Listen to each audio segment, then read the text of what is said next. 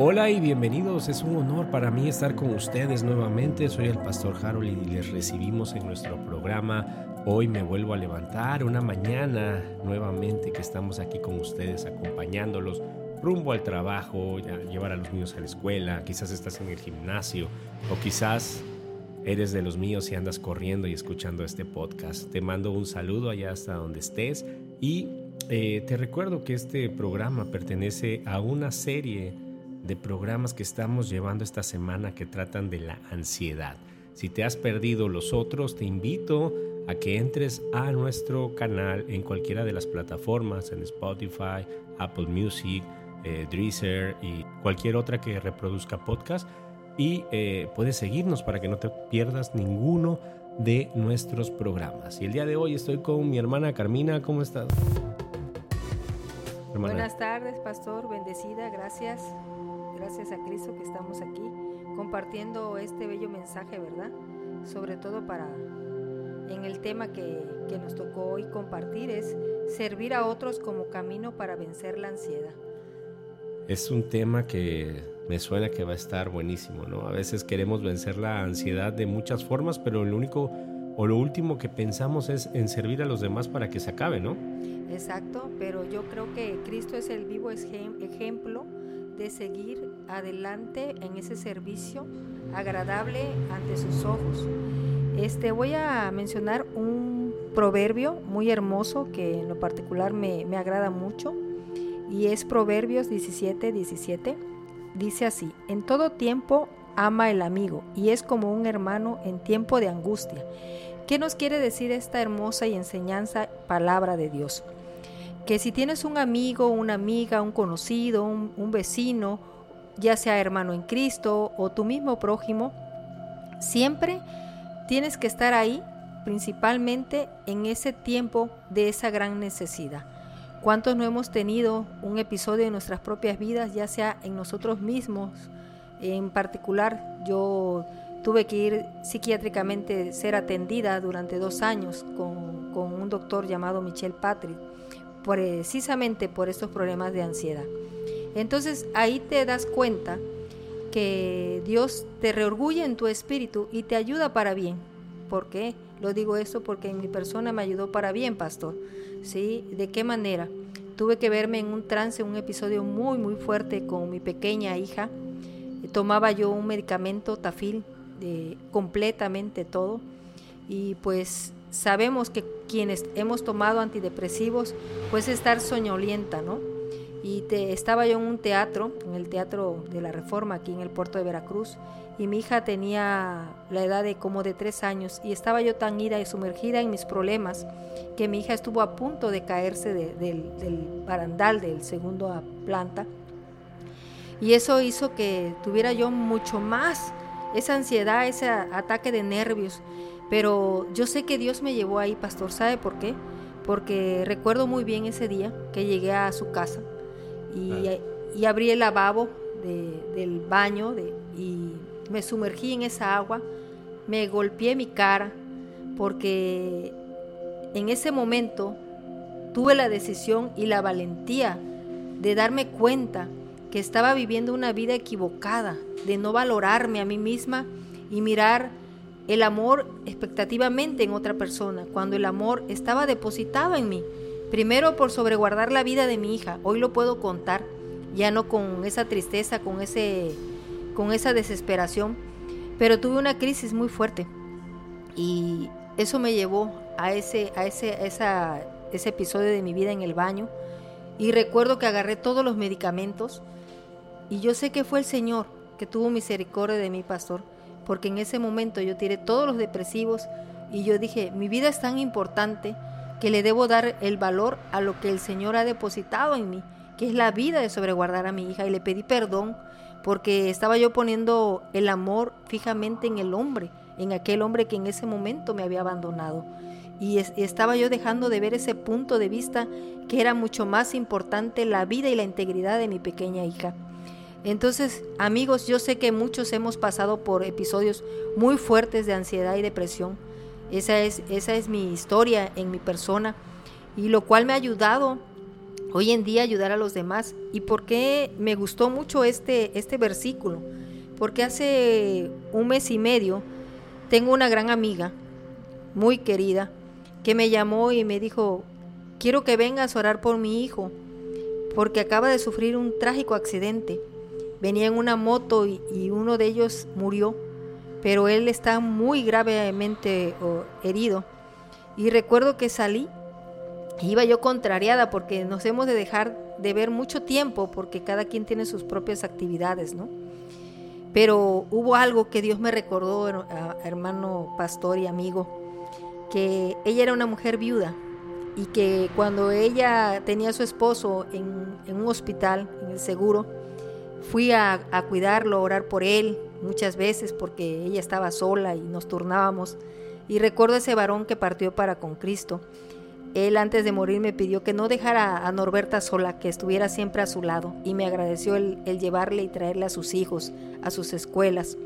Iba yo y dije, Señor, yo hice pacto contigo, pero también hice pacto con ese varón. Y ahí voy, Señor, pero yo sé que no voy sola, Padre, tú vas delante de mí. Y estuve ahí en el regional, fuera, llegó ella y estaba muy triste, muy abatida. Y le di un abrazo muy ameno de, hermandad, de amigas y oré en ese momento y le decía yo lo que mi padre me decía y le digo, ten confianza que tu hijo va a salir. Y ella muy triste me decía, no creo que salga del hospital porque su cráneo está gravemente inflamado. Y yo le digo, no te preocupes, Dios tiene el control y Dios jamás olvida un pacto. Y cuando una hija de Dios hace un pacto con el hombre, no tan solo primero con Cristo y para con su prójimo que lo hizo con tu esposo, Él va a sobreguardar la vida de tu hijo y su integridad. Y así fue, pastor. Déjeme decirle que es nuestra amiga de, Genaro y, y mía, una amiga en común de otro hermano. Y su hijo salió ese mismo día, en la noche lo dieron de alta. Lamentablemente la otra persona, el otro joven, falleció. Entonces eso me lleva a que cada vez que tengamos un amigo en angustia, aunque no tenga esta fe aún en Cristo como nosotros hoy la tenemos, siempre tenemos que ir en pos de ellos, sobre todo por la palabra del Señor, porque quiero decirles que en ese momento le compartía yo la palabra a ella, pero llegaron otras muchas más personas que al oír estaba instando a orar en ese momento, no me importó el que estuviera yo en la calle, no, porque el Señor me dijo y me recordaba que en su palabra dice que hasta en las azoteas tendríamos que predicar su, palabra bendita y santa. Entonces se acercó otra pareja abogando oración para, para su niña que estaba, se habían impactado y estaba toda del rostro desfigurada y le estaban haciendo una cirugía plástica. Entonces, hermanos, yo quiero que, que entendamos cada día que el Señor nos manda, porque la segunda carta a los Corintios 8:14 dice el Señor, mi intención es que ustedes, que ahora tienen en abundancia, ayuden a otros que no tienen lo necesario. Y hablamos de la paz espiritual, pastor, porque podemos sentir dos términos, las necesidades físicas, económicas, como el, el alimento, ¿no? La vestimenta, dice el Señor. Dijo que debían dar alimento, agua y ropa a las personas a las que les hacía falta y les dijo que visitaran a las personas que estuvieran solas. Pero yo me voy más allá, pastor.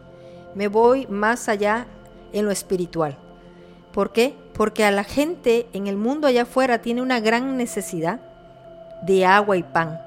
Pero ¿de qué agua, pastor, estamos hablando? De los ríos de agua viva que hemos disfrutado nosotros como hermanos, como ese pan y ese maná que diariamente nos fortalece, Señor, en su palabra, en su ministerio santo, porque a pesar de haber sufrido ansiedad y haber estado psiquiátricamente, ¿sí? En, en esa burbuja que el enemigo quería verme atrapado, hoy me enseña en la vida diaria que hoy puedo servir a otros y ser esa fortaleza a través de Cristo Jesús. Amén.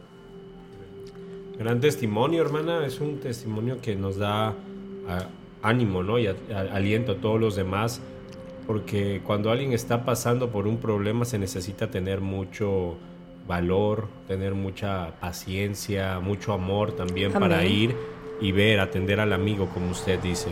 Y, qué bueno, este, me da Me da mucho gusto que nos cuente este testimonio porque seguramente alguien de los que nos están escuchando están pasando por una situación similar y pueden ir y ayudar a cualquier persona que esté en, esa situación igual que usted nos comentaba, ¿no? Y bueno, no sé si quiera comentarnos algo más. Mire, pastor, pues la palabra eh, nos dice diariamente, ¿no? En Génesis 12.2 dice, te bendeciré y tú serás de bendición a otros, que es lo que comentábamos, ¿no? Cómo como hermanos debemos mostrarnos con caridad, amor, amabilidad, interés por cada uno, tener la empatía por nosotros como por los demás. Eso sería ser un amigo en tiempo de angustia, llevando a cabo mi tarea en esta tierra y compartiéndolo, la fe y esperanza en Cristo Jesús, siendo un vaso de utilidad para Cristo, para hacer luz en medio de la tempestad, dando palabra, pero sobre todo siendo veraz en el carácter de Cristo y su ejemplo, trayendo a mi vida fortaleza para darles a otros y compartir lo que Cristo me otorga, amor, seguridad y fortaleza en Él. Recuerda, sin antes despedirme, dice Hebreos 13:5, no te desampararé ni te dejaré. Y esa palabra la tomo en mi vida y yo sé que la tomarán ustedes como la vida de mi pastor. Eh, sabemos, pastor, que su vida está en las manos de Jesús, mi vida está en la mano de, de Cristo Jesús y Él nunca nos desampara ni nunca nos deja. Pues por lo mi pronto es un gusto saludarles y quiero mandar un saludo a este Puerto Escondido, Oaxaca. Hoy le dije a mi hermana Eli, una hermana en amor, que le mandaría este mensaje directo de aquí de este podcast porque ella nos ha estado escuchando y decirle que me hace mucha falta, que la extraño, que ese es el amor que tenemos que tener todos, ¿no? Un amor genuino en Cristo Jesús. Este es un podcast internacional, nos escuchan en otros países también, en otros estados. Amén. Este, qué bueno que nos, nos escucha y que comparte también la palabra, ¿no? Entonces, pues es un gusto poder acompañarlos todo, todas las mañanas a ustedes.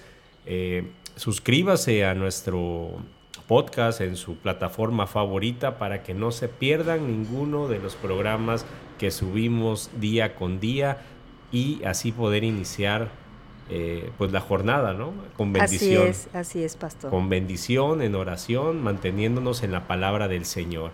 Cuídense, nos vemos la próxima emisión. Emisión, amén. Bendiciones. Amén.